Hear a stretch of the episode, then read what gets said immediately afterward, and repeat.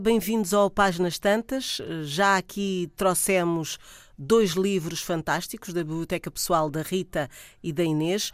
Hoje é a vez da Patrícia, que faz, eh, portanto, as honras da casa, com o livro O Feiticeiro e a Sombra, da escritora americana, eh, que é sobretudo conhecida pela sua obra de ficção científica, Ursula Le Guin. Acho que disse bem. Ursula K. Le Guin. Le Guin. É sim, é o que nós costumamos dizer. Pronto, sim. ok. Mas ó, pode ser Le Guin. Faz tantas. Sabes como é que é isto? Não, é como não o Nobel mal, se é e o Nobel. É como é? Pronto, vai dar ao mesmo. Le Guin. Então, eu vou contar-vos uma história. Pode ser? Sim, Pode, força. pode. Que é capaz de ser melhor. Então, e depois, eh, no fim, contarei sobre o livro e sobre a, sobre a escritora e certamente que a Inês e a Rita terão coisas para dizer. Então, era uma vez, vamos começar assim, que é, é bonito, não é? Era uma vez. Ah, sim, é bonito. Era uma vez uma terra chamada Terra-Mar, é um, comp- composta por várias ilhas. E, e aquilo que eu vou contar é o feito de Gued em muitas canções, mas esta é a história dos tempos antes da sua fama se espalhar e das canções serem compostas, e é assim que começa eh, este volume. Feitiçaria Sombra fala sobre, fa- narra a história de um jovem chamado Duni, a quem eh, tratam por Gavião. Ele nasce na ilha de Gonta, em Terra-Mar, e eh, é um rapaz ambicioso e com uma curiosidade muito grande pela, pela magia.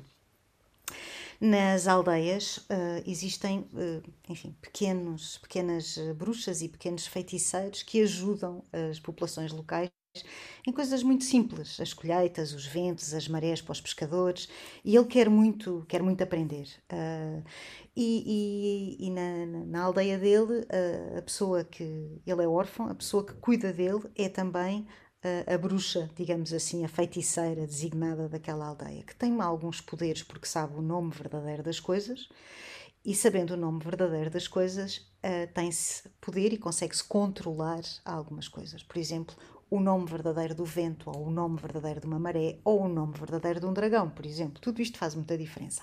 E ele tem esta, este, esta ambição de saber mais e saber cada vez mais, e claramente tem muito mais talento do que a feiticeira que, que, que o ensina. E certo dia, esta vila onde ele, esta aldeia onde ele vive, é atacada por invasores ah, e, e a aldeia está toda em perigo e ele consegue tecer um nevoeiro de tal forma denso que esconde toda a povoação. E isto permite que os habitantes ah, vençam o inimigo, por um, por, um, por um lado, e que reconheçam o enorme talento que ele tem para esta, para esta magia, digamos assim. Só que um feito destes, um tecer um, um nevoeiro desta dimensão, não é coisa pouca. E uh, as notícias chegam aos ouvidos de um feiticeiro muito famoso, chamado Ogion. E Ogion uh, chega à aldeia e oferece, digamos assim, para o ensinar. E dizendo que se calhar a vida dele não pode ser feita ali naquela aldeia, terá outros caminhos para percorrer. E uma das primeiras coisas que ele lhe diz é o seu verdadeiro nome. E o nome dele é Gwed. Embora ele seja conhecido por Gavião, o seu verdadeiro nome é Gwed. E são poucas as pessoas que sabem o seu verdadeiro nome. As pessoas que sabem o verdadeiro nome eh, de qualquer outra pessoa têm, como, como já disse, poder sobre essa pessoa. Um, então este velho mago ensina-lhe vários tipos de magia, leva-o da aldeia e começa a tentar explicar-lhe como manter o equilíbrio, como não afetar a ordem natural das coisas, uh, como fazer pequenos, pequenas magias, mas, mas sempre num ensinamento muito lento. Isto desespera o, o gavião, ou o Gued, porque, porque ele é muito, é muito cioso da, da, da aprendizagem rápida e há ali uma grande, uma grande arrogância a determinada altura.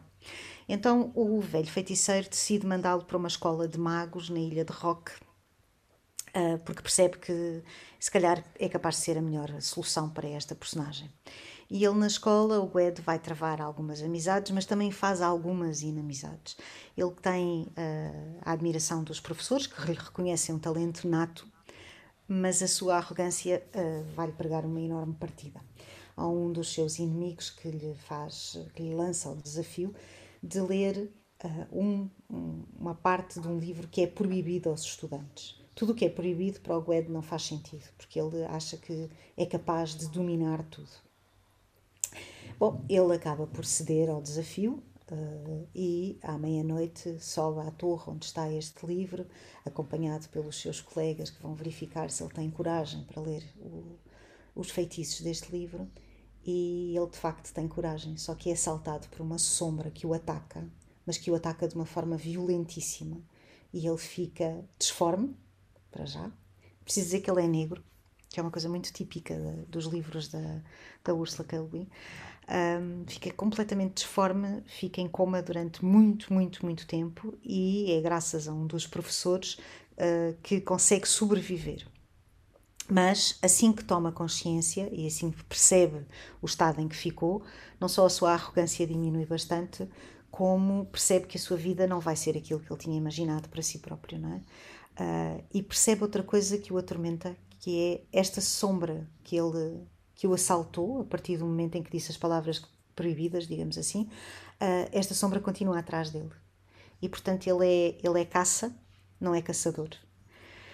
Ah, entretanto, na escola ganha o seu bastão de mago e uh, torna-se protetor de algumas das aldeias das 90 ilhas, sobretudo contra ataques de dragões.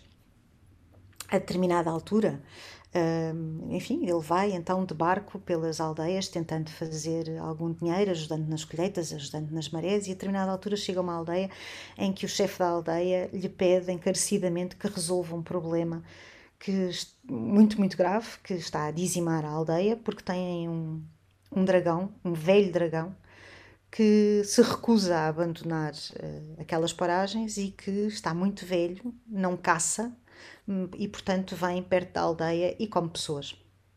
Ataca a aldeia e come pessoas. Bom, uh, o Gued uh, põe-se a caminho da montanha onde vive este dragão e, e, claro que ele fala a, a língua dos dragões, não é? Como é óbvio.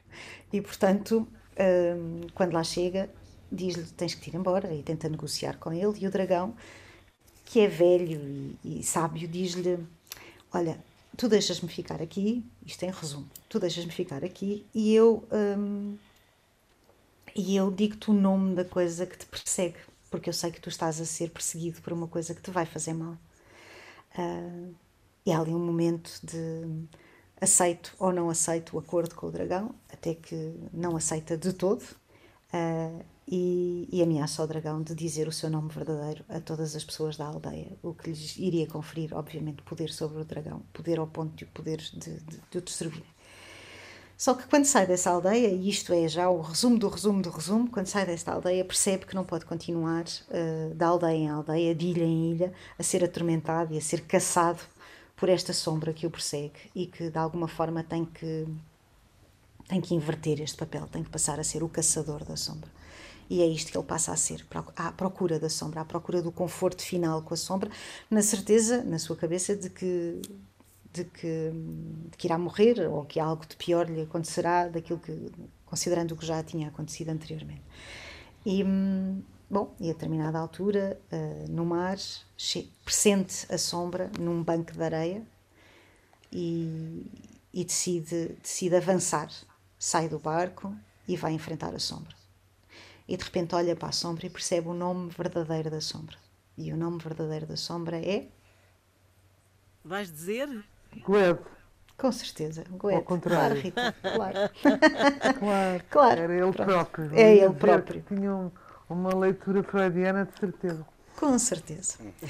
É ele próprio. Aliás, a Ursula K. Le Guin tem muitas personagens com um perfil mais de Jung do que propriamente de Freud, mas tem muitas e há muitos estudos nesse sentido. Eu li este livro nos anos 80 e era adolescente. Um, muitas vezes eh, foi perguntado à autora se ela tinha escrito deliberadamente para adolescentes. Ela sempre disse que isso não existia que sim, que havia livros infantis, ela escreveu livros infantis, estamos a falar de uma mulher que tem mais de 20 romances escritos, mais de 100 contos e tem poesia, literatura infantil, mas que considerava que uh, estes quatro volumes, estes uh, quatro volumes da, da coleção Terra-Mar, não eram exatamente para adolescentes, eram para a transição entre a adolescência e a idade adulta, e ela dizia com imensa graça que, por exemplo, só, só se considerou adulta depois dos 31 anos, que até lá uh, não se considerava adulta de maneira nenhuma. Esta, esta história para mim foi fundamental. Fundamental. Uh, se calhar como outras, claro, obviamente. Eu era muito jovem quando li isto e depois devorei tudo o que existia à minha mão uh, da Ursula K. Le Guin, como fiz com o Tolkien, como fiz, enfim, com o Isaac Asimov, como fiz com, com outros uh, escritores de ficção científica e de fantasia.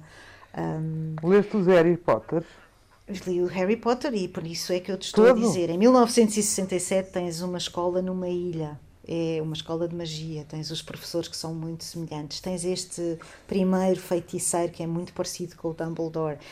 Uh, o Harry Potter fala uh, serpentês, não é? Fala com as, com as serpentes. Este fala com os dragões. A própria uh, J.K. Rowling disse que a sua influência tinha sido uh, muitíssimo grande. E, de facto, a partir desta, desta coleção de livros da Ursula K. Le Guin, um, as, os nomes verdadeiros e o poder escondido e as escolas de magia, tudo isso começa a aparecer. Até lá isso não existia. E isso é muito engraçado, perceber o legado, perceber um ADN que fica, não é?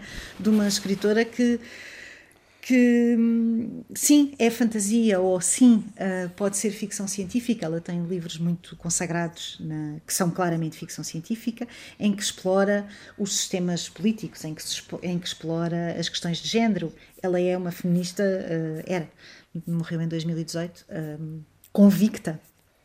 E, e, e, é muito é muito interessante perceber como um, de facto para mim pelo menos para mim as, a ficção científica ou a fantasia são sempre sobre aquilo que se passa connosco, não, não são pura e simplesmente eh, imaginação. Os recados e as mensagens são, são metáforas. São metáforas, claro. Um, ela disse, pouco antes de morrer, uma frase que eu gosto muito, que é eu penso que estamos a chegar a, a tempos difíceis e que vamos querer vozes de escritores que possam vislumbrar alternativas para como vivemos agora e para que possam ver através da nossa sociedade acometida pelo medo e pelas suas tecnologias obsessivas. Vamos precisar de escritores que possam lembrar-se da liberdade, poetas, visionários, os realistas de uma realidade maior. Ela tem várias coisas eh, muito.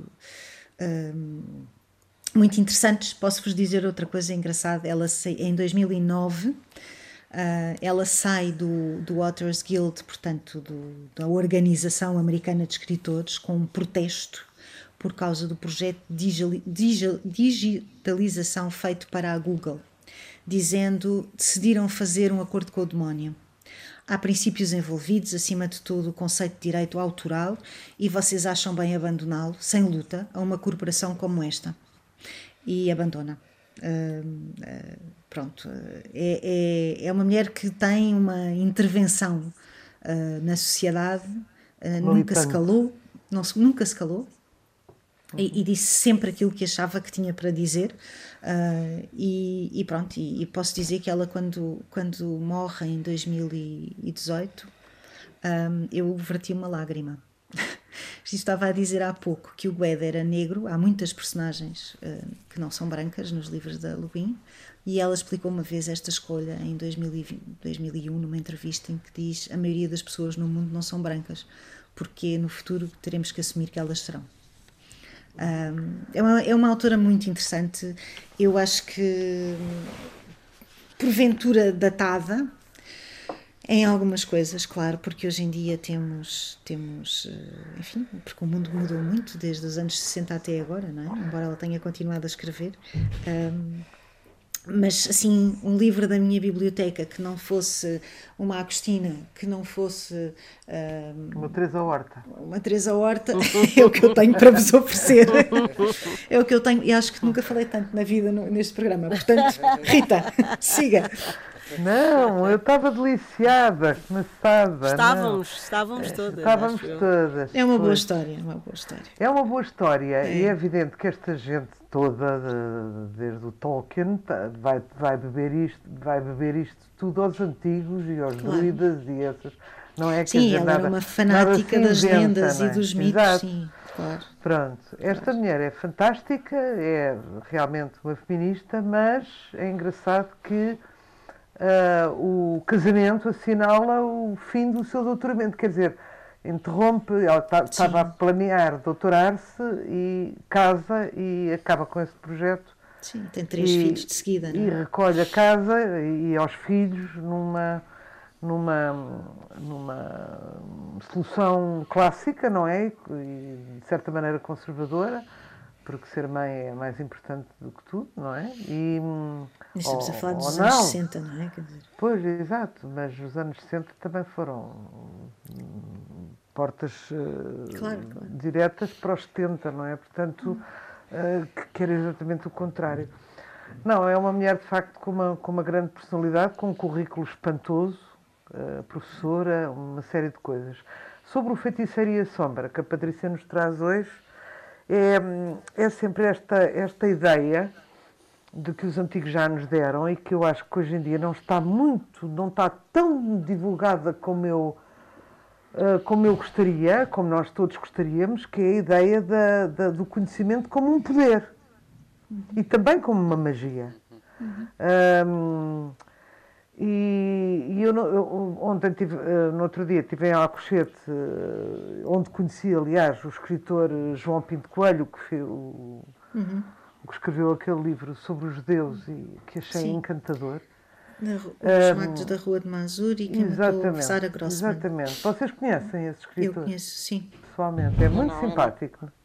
É, é, é extraordinário. Uh, e eu estava a pensar assim, um, um, isto é um exemplo, não é? Quer dizer, uh, a gente sabe as dificuldades das pessoas que estiveram de alguma maneira, ainda que apenas geneticamente ligadas, eu sei por mim, ao antigo regime, ao salazarismo e ao Estado Novo, uh, são penaliza foram penalizadas ao longo do PREC, esquecidas e tal, tal, e muitas vezes injustamente, não é? Uh, mas depois temos pessoas que desafiam isso. Isto pode ser uma coisa completamente indireta do que estamos a falar, mas este programa é assim. Mas, por exemplo, temos o professor Adriano Moreira, que foi quem, salvo erro, espero não estar a dizer nenhuma asneira, mas que esteve ligado diretamente à prisão do Tarrafal. Temos uma, o próprio nosso Presidente da República, que foi filho do Baltasar Rebelo de um, que foi o ministro de Salazar. Temos o Jaime Nogueira Pinto, que é de uma direita completamente esclarecida. Uh, pronto. só para citar estes três exemplos, são pessoas que. Ou Vasco Graça Moura, por outro lado, que era poeta e era de uma direita também explícita. Um, e, e porquê é que estas pessoas ah, não foram derrotadas um, um, pela, pela esquerda? O que, o que dentro da cultura é, é, é complicado, não é? Exatamente porque têm uma cultura imensa e não se deixam uh, vencer por todos os ataques que se fazem porque contrapõem com a sua própria cultura. Têm referências suficientes para perceber que há fascistas dos dois lados, etc, etc, etc, e argumentam realmente uh, uh, o conhecimento que os livros nos trazem são, são é, é, é, de facto um poder imenso, não só para combater quem nos persegue, uh, isto em, em, todas as áreas, em todas as áreas, como para nos conhecermos a nós próprios, quer dizer, independentemente se isso nos faz bem ou mal, mas eu acredito que sim, o autoconhecimento que os livros nos facultam é outra importante forma de poder, poder contra os outros e poder também a nosso favor. Um, e pelos vistos a úlcera, a, a úlcera, a úlcera é lindo, a Úrsula, a Úrsula Levine é uma mulher que metaforiza isto muito bem, não é? É sempre o, o conhecimento que está em jogo, porque a Patrícia disse tudo aquilo que um, era nomeado, era explicado, era compreendido. E, e, portanto, a coisa. Agora, eu, e, e penso que a Inês e eu uh, comungamos um bocadinho desta relutância que temos de aderir à, à ficção científica. E ela própria já percebeu que isso a limita, porque ela que gosta de ser, ela não a Inês, a, a, a escritora que estamos a falar, gosta de ser conhecida como uma novelista americana e não como uma autora de ficção científica, eu acho muito bem tudo o que seja subgrupos vai limitando as pessoas e vamos lá, vai afastando-as do, do, do canon, não é? e, portanto, ela, ela luta um, um bocado um, contra isso. A, a, não sei qual é a posição da Inês. A minha é uma coisa estranha e, com certeza, também um, explicável psicologicamente. Eu, é como se eu não quisesse nunca arredar o pé do presente. Uhum. Isto, isto em que época se passa? Uh, uh, em que época isto se passa? É passado, é futuro, é o quê, Amor, Patrícia? É uma terra que não existe, não é? Sim, sim, está bem, mas quer dizer, há dragões, portanto, há dragões. estamos perto ainda da, da, da pré-história, não é? Uma das, uma das coisas que me fascinou imediatamente quando era adolescente, e era mesmo muito pequenina ainda, foi esta frase que ela tem para uh, um jovem escritor. Que Patrícia, é, desculpa, aproxima-te mais do microfone só um bocadinho. Na dúvida. Exato. Okay. Ah, agora sim. Na dúvida, uh, na dúvida, na construção de um, de um, texto, na dúvida, acrescente dois dragões. Eu acho isto maravilhoso, porque às vezes estou a escrever, tenho dúvidas e penso: caramba, era tão fácil, agora acrescentava aqui dois dragões isto resolvia-se tudo. mas pronto, mas não há tempo, não há um tempo, não é contemporâneo, não é, não há, isso não existe. Sabe? Isso não existe. De qualquer maneira, sabes que o leitor situa automaticamente um tempo na cabeça dele. Na é? cabeça, sim, claro. Pronto, eu vejo isto em tempos imemoriais, para trás e não para a frente. Portanto, não, é só para desmentir a ideia de que a ficção científica tem que se passar no futuro. Ah, não, isso não. Isso não, não, tem isso de todo. Não, tem, Pronto, não. É só essa ideia. Não, não, não tem de todo. Inês. É, pois, eu, eu Gostei muito de ouvir a história da, da Patrícia. Li esse livro também já há, há muito tempo, mas eh, eu realmente identifico-me com aquilo que a Rita acabou de dizer sobre o presente. Reconheço a extraordinária imaginação da Ursula Le Guin, como de muitos escritores de ficção científica. Não li muitos, mas li alguns.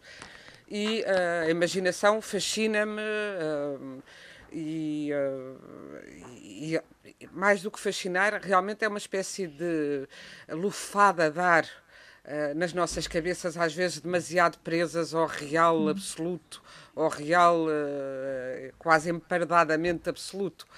Só que real, é um pouco que tem a ver com isso. São histórias imemoriais. É engraçado que eu, quando era criança e mesmo adolescente, gostava, gostei sempre muito das histórias uh, do, do, Grimm e, sobretudo, do Anderson, das uh, essas histórias de fadas, de magia, etc.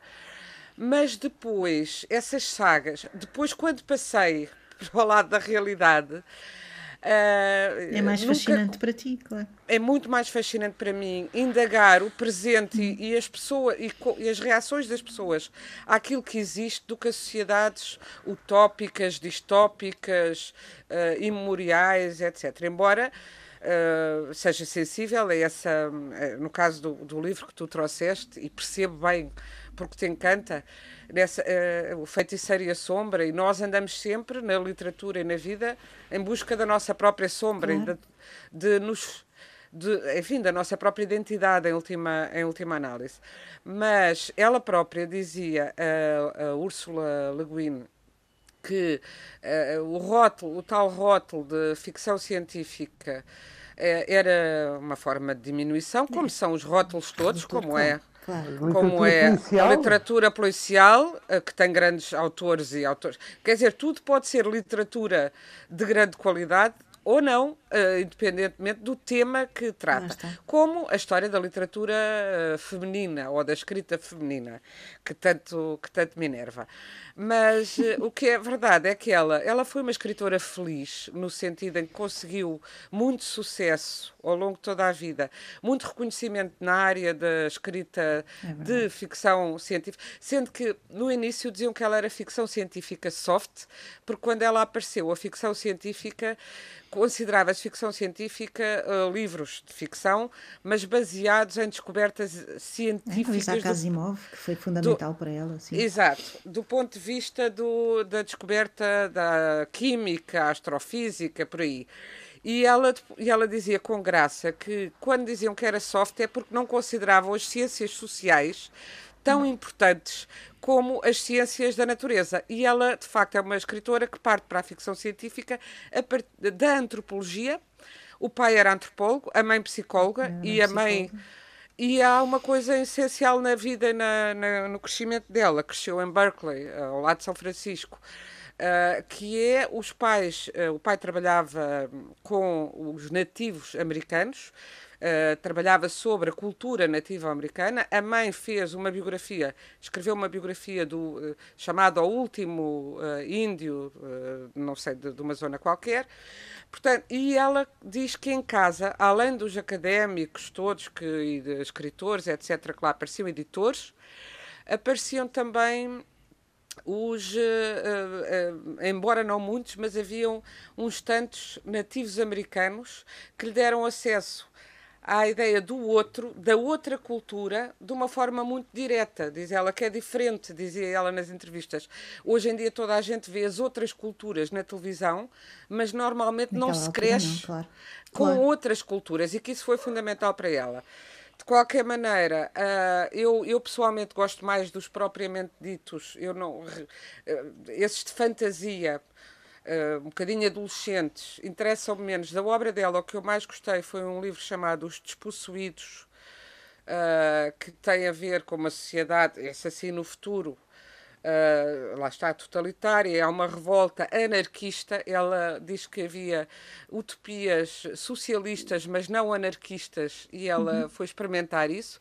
E há um outro que é a mão esquerda da escuridão. Sim que foi muito uh, groundbreaking, como se diz em português, muito inovador na época, porque ela falava de eh, da androgenia de uma forma inédita. É, o livro é de 69. Agora estou cheia de eco. Peço aí à, à, nossa Fernanda se me consegue tirar o eco, senão não consigo pensar. Não, eh, foi qualquer coisa que, que mexeste aí. Eu não mexi absolutamente nada. Nada? Ora, vês? e agora é nada mexi já estou, já estou melhor. Pois, aqui nada também foi mexido. É que Eu parece de um momento para outro um movimento. O nada tem uma força enorme entre nós. E esse é um livro em que, uh, as, uh, nesse mundo, as personagens não têm sexo definido, vão mudando de sexo consoante as circunstâncias e o contexto, o que é, o que é muito interessante. Uh, também há um lado uh, exatamente uh, enfim, é preciso dizer que ela gostava muito do Orlando da Virginia Woolf e compreendo. ah eu estava-me a lembrar disso claro, claro. Sim, sim. ela falava nisso quando falava desse livro, sim e há uma coisa que eu encontrei numa entrevista recente dela, que, que, também achei curiosa, que quanto à fantasia, à imaginação, e ela diz, gosto muito da imaginação, sim, trabalhou sempre muito com a imaginação, Uh, mas que agora uh, lhe faz um pouco de confusão, e esta entrevista é de 2017, um ano antes dela morrer, ao Los Angeles Times, e ela diz: uh, Preocupa-me, no entanto, quando a, quando a imaginação entra pela não ficção. Quando a pessoa se sente, sente que pode mentir numa, numa memória, numa, hum. num livro de memórias encorajam-nos a seguir a verdade, verdade entre aspas, em vez dos factos. Às vezes eu não é sou, possível, Inês. Eu sou uma filha. Histórico. Não, mas ela está a falar da não ficção. Da não ficção. Eu sou, então, eu sou uma filha. Mas deixa-me só acabar esta citação. Desculpa, sou filha de um desculpa. cientista, realmente gosto de factos, tenho um grande respeito por eles. Há uma indiferença hoje em relação à factualidade que é encorajada numa, em muita não ficção e uh, preocupam quando uh, escritores põem pessoas vivas num romance ou mesmo pessoas recentemente mortas. Há uma espécie de insolência, uma espécie de colonização dessa pessoa pelo autor. Será isso certo? Será isso justo? Uh, e depois fala também dos biógrafos que vão inventando à medida que vão escrevendo. E diz: Eu não quero ler essas coisas. Uh, Pergunto-me, é isto uma, um romance ou é uma biografia? E eu uh, achei graça a esta reflexão e acho muito uh, acutilante e muito oportuna, porque há, hoje acho, acho que chegámos a um ponto em que, de, em que devíamos refletir mais sobre.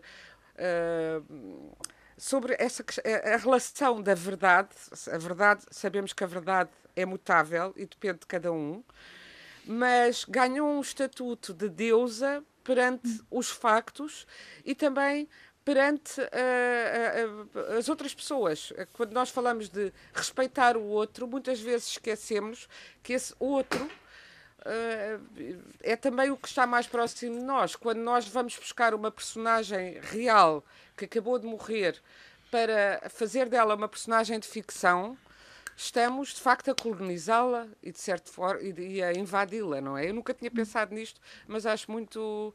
Não, mas é interessante. É, é, é interessante, interessante, e é oportuno é, essa não, reflexão é, e acho que todos nós escritores devemos pensar nisso porque é uma coisa que está muito na moda fazer esse tipo de, de invasão, digamos, não é? Mas, muito na Inês, moda a é história, a história como hum. ciência, digamos, ciência entre aspas, uh, de factologia, está cheia de imaginação, como sabes, não é? Claro, cheia de imaginação e de omissões, não é? As mulheres nunca entraram na sim, história. Sim não só porque não estavam no poder, mas mesmo as coisas que faziam eram omitidas. Uh, recentemente até se descobriu que a maior parte das, uh, das pinturas rupestres eram feitas por mulheres. Isso é uma descoberta muito recente. Muito recente, sim. Uh, é uma coisa muito por, engraçada. Por causa do tamanho da mão e não sei o quê que se analisou e se conclusão. Muita coisa que não se... Exatamente, por exemplo. É. é uma coisa que ela conta de arrependimento profundo que é uma, ela publica uma história, o Nine Lives, em 68 na revista Playboy. Nessa altura a revista Playboy era uma coisa um bocadinho diferente do que é neste momento, ou que era nos anos 80. Pronto. E então perguntaram, foi das primeiras coisas que ela publicou, não é? Dos primeiros livros, dos primeiros contos que ela publicou, uh, e, e perguntaram-lhe se poderiam publicá-la sem usar o seu primeiro nome completo, ou seja, u.k.leguin. E ela aceitou. E posteriormente um, escreveu que foi a primeira e a única vez. Não escreveu que era uma mulher. Para não, não perceber, lá, lá, está. Ela posteriormente escreveu que foi a primeira e a única vez que sofreu preconceito de um editor ou de uma editora por ser uma escritora mulher e que mais tarde refletiu que parecia tão estúpido, tão grotesco, que ter falhado em perceber que também isso era importante. Claro. E, e em edições eh, do mesmo conto posteriores, a história foi sempre publicada com o seu nome completo. Ela, tu, tu percebes que há um, um, pensamento politizado e que isso vem claramente da educação de casa, de uhum. pensar e repensar o mundo e pensar e repensar a sociedade sem com o mínimo de preconceito possível, digamos assim. Não é? Uhum. Um, isso é muito eu sempre Aliás, achei isso muito aconteceu, fascinante, mas isso aconteceu, mas olha, aconteceu isso à, à, à, à Úrsula nos anos 60 uhum. e à J.K. Rowling, que é por isso que é J.K., ou seja, JK, porque o editor disse para isto ter algum sucesso não pode, não pode perceber-se que é de uma mulher. Agora, agora quer que, dizer, há 20 é anos, há, há 20 e tal anos, exato. O que é, é assim. absolutamente dramático, não é? É. Sim, porque sim. é um branqueamento ao mesmo tempo. Mas pronto, eh, eu trouxe este livro sabendo à partida que é um livro mais adolescente ou mais de outra coisa, porque sempre me fascinou a questão da identidade e sempre me fascinou esta noção, lá está, de ter poder sobre o outro porque se sabe a verdade sobre o outro. Isso hoje em dia é uma coisa muito difícil, porque eu acho que as relações não chegam a ter esse nível de intimidade. São pouquíssimas as relações que chegam a ter esse nível de intimidade. As pessoas não estão para isso, porque dá muito trabalho e têm uma exposição muito grande. Um, Mas nunca, isso... nunca também as pessoas se atreveram a, a julgar tanto e tão instantaneamente sim, sim. os outros sim, como hoje. Isso é que é curioso, não é? Mas, mas julgam precisamente porque não os conhecem. Exato. O que é uma arrogância ainda maior. Não é? Sim. É, é uma espécie de julgamento rápido e instantâneo daquilo que do, do, do, império do minuto, como lhe chamava a Lídia Jorge na Noite das Mulheres Cantoras, não é? Neste minuto sim, em que sim. temos este palco, neste império sim, do minuto que temos este palco, podemos fazer o que quisermos, contar a nossa verdade e julgar os outros e criticar e, e as luzes da ribalta são só nossas. Isso é assustador. Outra coisa que sobre a qual ela escreveu muito, a Ursula K. Le Guin escreveu muito, é esta possibilidade da tecnologia uh, minar as relações humanas. E eu fiquei a pensar nisto por causa do programa e até comentei com a Inês ontem ou anteontem. Realmente nós estamos exatamente, nós estamos a cumprir o sonho do industrial do século XIX, que queria os operários em frente às máquinas 12 horas por dia. Nós estamos exatamente assim. Nós estamos 12 horas em frente ao computador por dia. A ser. Se ah, fôssemos obrigados, já não estaríamos. É. Não sei. não sei. Não, claro que sim, porque estamos de, de alguma, mesmo isso é um exercício de liberdade. Eu posso estar 20 horas ou não estar. Podes, com... claro que é um exercício de liberdade. Mas uh, eu que estive a ler a Era do Capitalismo da, da Vigilância, da Shoshana Zoboff, que é uma socióloga, um, e sobre a forma como esta, esta permanência online constante de todos nós nos telemóveis, nos tablets, nos computadores, nas redes sociais, como isso está a criar uma era digital que te condiciona os comportamentos e que te condiciona também a empatia.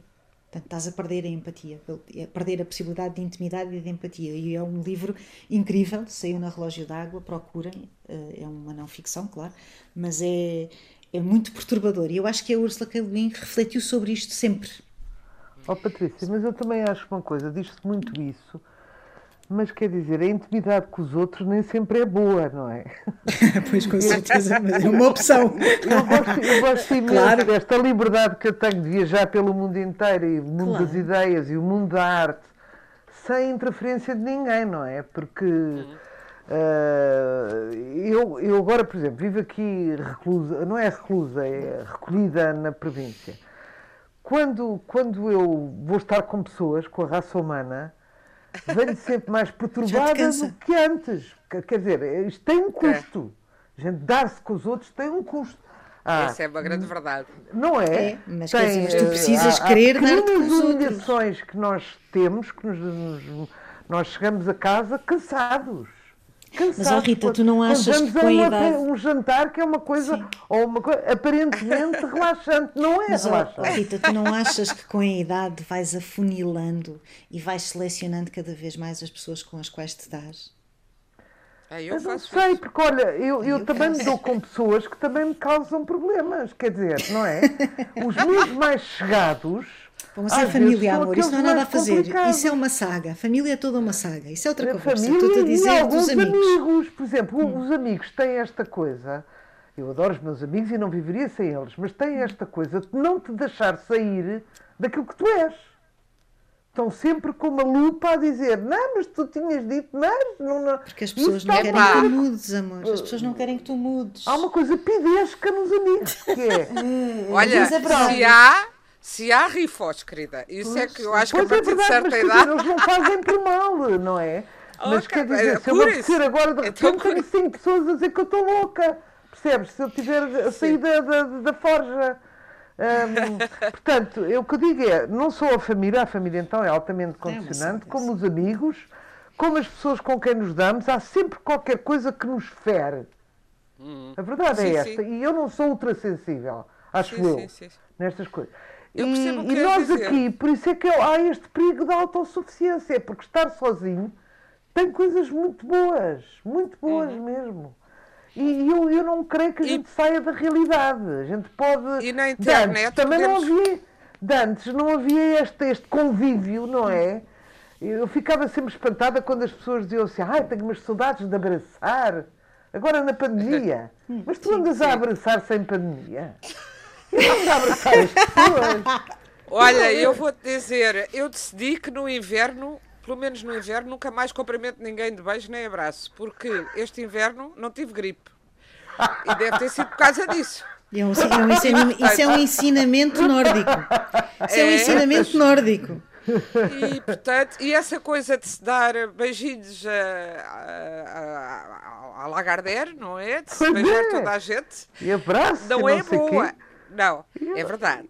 Eu nem agora, aos meus filhos estou sempre a dar beijinhos, quer dizer, são Eu estava e agora, pois, exato, eu estava e custa e tal, mas acho que há uma educação sanitária que vai se calhar ficar.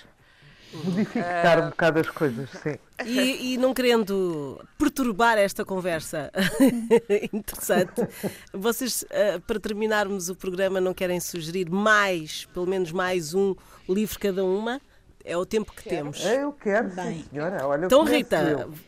avança. Olha, tenho aqui um petisco que mandou a relógio d'água é do Dostoiévski, Recordação da Casa dos Mortos, que fala de um período de cinco anos em que o Dostoiévski esteve preso uh, numa cadeia siberiana. Um, e, aliás, foi condenado à morte por atividades contra o governo como membro do círculo Petrashevsky. Um, e foi colocado diante de um pelotão de fuzilamento e por um triz, por uma questão quase burocrática, uh, a, execução foi comutada e ele foi uh, condenado antes a, a trabalhos forçados na Sibéria.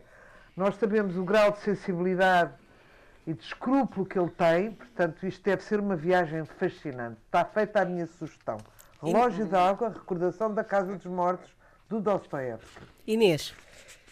Olha, eu já que estamos na fantasia e na ficção científica, uh, trago um livro que li recentemente, embora já seja do ano 2000, de António Vieira, que não é o padre António Vieira, é António Bracinha Vieira, uh, que é psiquiatra e professor universitário e escritor, e que fez um livro muito interessante chamado O Regresso de Penélope, das edições Colibri, saiu já em 2000 Uh, mas só agora por, uh, é que me chegou às mãos que ele me enviou, porque uma amiga minha muito, ficou muito entusiasmada com o livro, dizendo que era uma espécie de Odisseia, Odisseia Homérica, no, uh, não é no feminino, é feminista mesmo. E então aqui temos uma Penélope, que é jornalista grega, no século, nos primeiros anos já do nosso século, que está no, uh, em Singapura a cobrir, a cobrir uma, uma, uns, uns, uh, umas crises políticas e uh, há um furacão no meio da, também da guerra interna que há, elas fogem num barquinho, desse barquinho elas, ela mais outra jornalista nórdica, mais umas, uh, mais umas mulheres, portanto é Penélope, a Ingers, jornalista nórdica, que é Mala, combatente indiana, e Azuko, combatente japonesa, que vão parar a um veleiro onde estão outras mulheres em fuga da, daquela insurreição toda, duas filipinas e uma malaia, muito jovens, e nesse veleiro, que será depois comandado por uh, Penélope, atravessam o Mar da China, a Indonésia e acabam uh, na Austrália, fugindo à guerra e fugindo a muitos perigos e muitos ataques. E, e, conseguindo vencer piratas diversos e, e, enfim e é muito seduzir parar numa ilha onde há um, um, homem uma espécie de feiticeiro uma Circe que se chama Eric a Penélope está sempre a pensar no seu silêncio que está ligado à net, à procura dela pelas, pelas teias da net, e ela anda pelo mar verdadeiro. É um romance intensamente poético, muitíssimo feminista, que faz, uh, digamos, é a resposta, a resposta contemporânea feminista à Odisseia de Homero. Recomendo muito. E terminamos Vai. com a Patrícia. Notas sobre o luto de Shima, da Shimamanda Ngozi Adachi traduzido pela maravilhosa Tânia Ganho. É um livro muito pequenino, uh, da Don Quixote, saiu no Don Quixote. É um livro com 109 páginas numa dimensão muito pequena e trata sobre. É uma homenagem ao pai da autora uh, e trata precisamente sobre o efeito devastador que a morte do pai teve nela, como é que, como é que foi essa experiência e conta os últimos dias uh, do pai, já em confinamento, em que só conversa com os filhos que estão em vários pontos do globo e com os netos por videochamada. É lê-se de uma assentada e é um livro com o qual nos identificamos, sobretudo alguém que, que, que esteja. Oh, Patrícia, tens de dizer melhor a autoria porque não, não se ouve bem. Chimamanda Ngozi Adichie. Bolas. Ouviste? Ou, ou, tem uma, uma, uma agendita para, para sentar ou isto perde. Pronto, Chimamanda, quem não a conhece, por favor, procurar as duas TED Talks que ela tem, uh, que são absolutamente maravilhosas. Ela tem escrito muito sobre feminismo, tem vários romances, todos eles maravilhosos, devo dizer, e quase todos publicados em português e traduzidos pela maravilhosa Tânia Gaio. Já sabe que estamos disponíveis em podcast, em antena1.rtp.pt e no Facebook. E para um contacto mais próximo, pode sempre enviar e-mail para a, a páginas tantas, arroba rtp.pt. Boa noite.